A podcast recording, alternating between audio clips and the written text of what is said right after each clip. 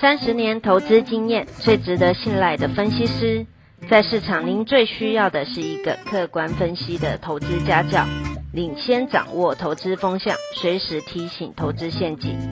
亲爱的粉丝朋友们，一定要记得要按订阅，并且开启小铃铛，才不会漏掉蔡总每一天对盘市精辟的解析哦。各位粉丝朋友，大家好，我是蔡明彰，现在是礼拜四盘后的分析。今天又涨了八十一天，收在一万七千两百四十六。呃，这已经是连续第五天的上涨。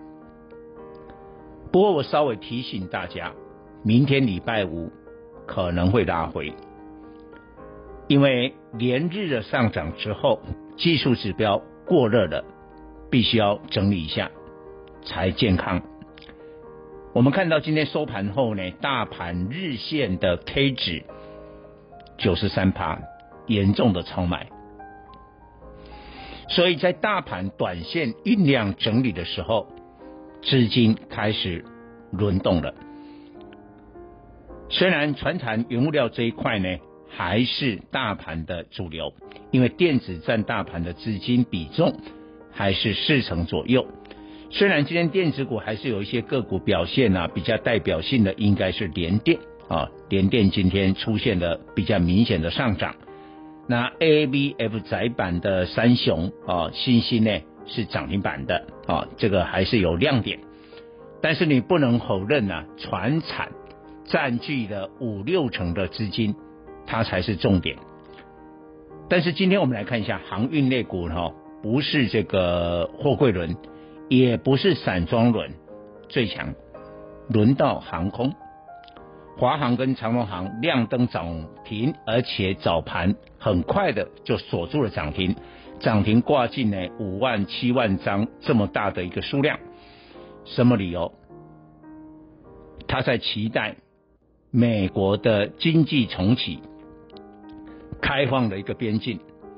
其实美国最近呢、哦，这一波开始出现了经济重启之后，美国自己国内线的航空公司呢，哇，那个载客呢是非常的满载，所以美国的航空股股价都在大涨。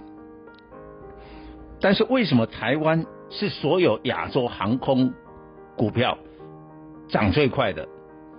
因为我们缺疫苗，很多那时候从美国躲疫情躲回台湾的民众，或者我们国内自己的民众，但是他可能有绿卡，他现在搭华航、搭长荣航的班机，赶快飞到美国去打疫苗，所以班班客满。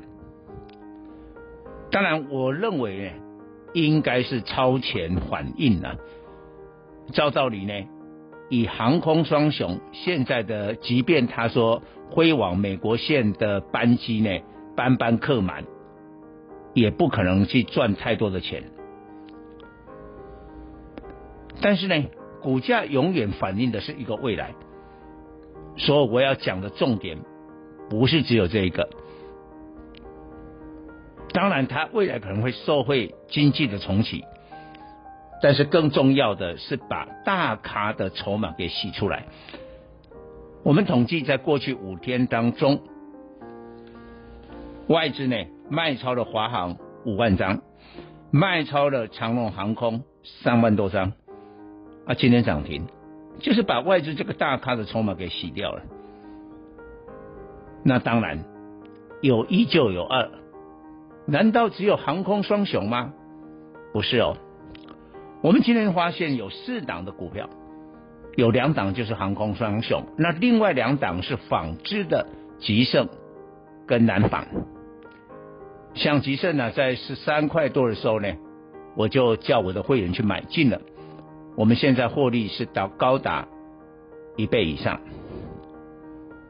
那当时我就认为说，欧美的民众，尤其美国的民众，在施打疫苗之后，第一件事情不是去买手机、笔电，因为都已经有了，去买衣服。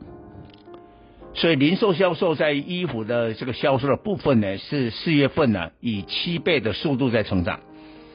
所以纺织股呢，蔡总推荐了，当时纺织股涨了一波，涨了一波，但最近又休息了一段时间。那我告诉你，过去五天外资卖超急剩一万三千张，对他来讲，这个卖超数量蛮多的。再过来南纺。呃，倒不是外资卖，是投信，在五月份的时候几乎清仓，清掉了，卖了差不多一点六万张，这个数量也不小。所以今天不管是航空双雄，或者纺织股的极盛南纺，为什么飙出涨停，而且涨停挂进的数量那么大？共同的理由，洗掉了这些大咖的筹码。但是呢，不是说只有啊这个啊，我们永远要跟外资法人对坐，不是这个意思啊。